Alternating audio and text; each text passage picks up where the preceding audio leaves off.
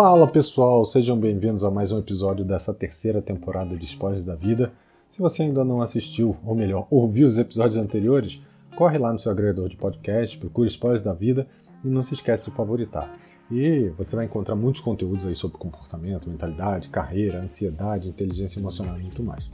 E nesse quinto episódio eu vou falar sobre mindset antifrágil. Já ouviu falar?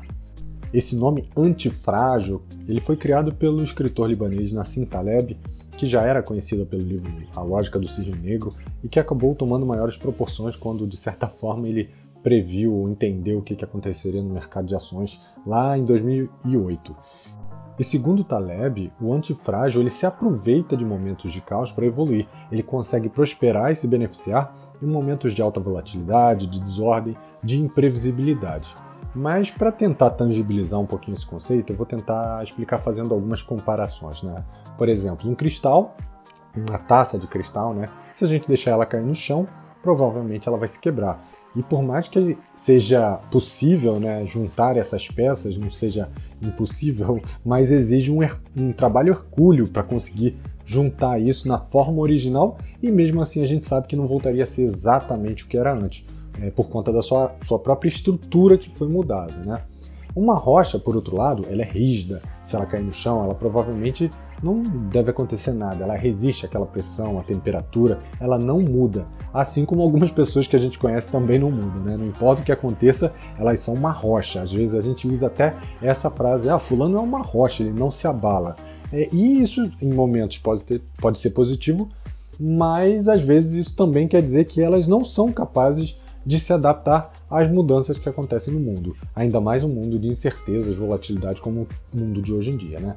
E aí a gente vai para o terceiro conceito, que é o conceito da resiliência. Para quem não lembra lá da resiliência, é uma palavra que muitas áreas acabaram se apropriando, mas ela vem lá da física que determina a capacidade de um corpo, mesmo depois de alterado, voltar ao seu estado original. Imagina, por exemplo, uma bola de tênis ou um elástico ou aquele patinho de borracha se você apertar, se você mudar o formato dele e depois soltar, ele vai voltar ao seu estado original. Mas é, naquele momento ele acaba se adaptando para cumprir o seu papel. E algumas pessoas também são resilientes. Hoje em dia é uma das características muito importantes. É acabar conseguindo rapidamente retomar o seu estado original, se mantendo as mesmas. A gente fala muito sobre inteligência emocional quando a gente entra nesse critério de resiliência, mesmo que em momentos de caos e incerteza, onde o estresse e a pressão são muito maiores é, do que o normal do dia a dia, essas pessoas acabam em pouco tempo conseguindo se adaptar. E ser resiliente em si já é uma característica muito positiva para qualquer um, ainda mais em um mundo volátil, incerto, complexo como a gente vive, né? onde as mudanças acontecem o tempo todo. Mas então, o que, que realmente quer dizer essa mentalidade antifrágil? É, ao invés de quebrar, permanecer igual ou voltar ao seu estado original, em alguns momentos de caos, de incerteza, de problema, de erro, o antifrágil ele aproveita esse momento, ele cresce, ele melhora, ele reage positivamente, ele aproveita aquele problema e transforma em uma oportunidade. Na natureza, se a gente procurar, existem muitos casos de antifragilidade, onde algumas espécies dado as mudanças do seu ambiente, acabam se adaptando ou se aproveitando dessa mudança, desse caos. É, por exemplo, vocês já devem ter visto aquela plantinha, uma plantinha chamada dente de leão, que ela tem um formato circular e quando você assopra, ela solta todas as partes, parece que são pétalas, né? A gente assopra e, e vai ao vento aí as pétalas dela. Então, por exemplo, se tiver um, um dia com um vento muito forte, ele vai arrancar essas partes, exatamente como o nosso sopro. E o que solta não são pétalas, e sim as suas sementes, o que vai ajudar na sua reprodução. E ela só vai funcionar bem se essas sementes forem para longe dela, que não dividam os nutrientes daquele terreno. Então, quanto mais caos, quanto mais vento, quanto mais animais balançando aquela, aquela árvore, ou aquela folha, ou aquele caule, mais ela vai ter o um resultado positivo. E para quem tem outra visão aí, para quem gosta de fazer exercício físico, né, é, que gosta de ver o músculo crescer, se tornar forte, a tal conhecida hipertrofia, é, a hipertrofia nada mais é do que o músculo rompendo as suas fibras. E para que isso aconteça, você tem que treinar, você tem que aumentar a carga, até que o músculo se adapte àquela nova carga e você precisa novamente aumentar. E só assim você vai desenvolvendo uma musculatura maior.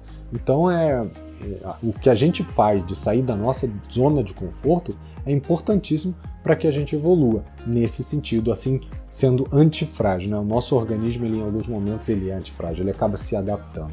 E eu também já vi aí uma analogia muito interessante da mitologia grega que fala que o ser humano é, ele é frágil, porque na mitologia, se você arrancar sua cabeça, ele vai morrer, ele vai perder a vida. Não tem nada que se possa fazer. Já a fênix, lembra dela? A fênix, aquela ave de fogo que retorna das cinzas quando é morta? Então, se você cortar a cabeça dela, ela vai retornar ao mesmo estado que ela estava antes, ou seja, a fênix seria resiliente. E existe um outro ser mitológico, que é a Hidra, aquela que tem o corpo de dragão e as cabeças de serpente, que se você cortar uma das cabeças dela, o que, que acontece? Nascem duas no mesmo lugar. Esse é um exemplo da antifragilidade, onde ela se beneficia do problema. E por que é tão importante ter esse mindset antifrágil? Né?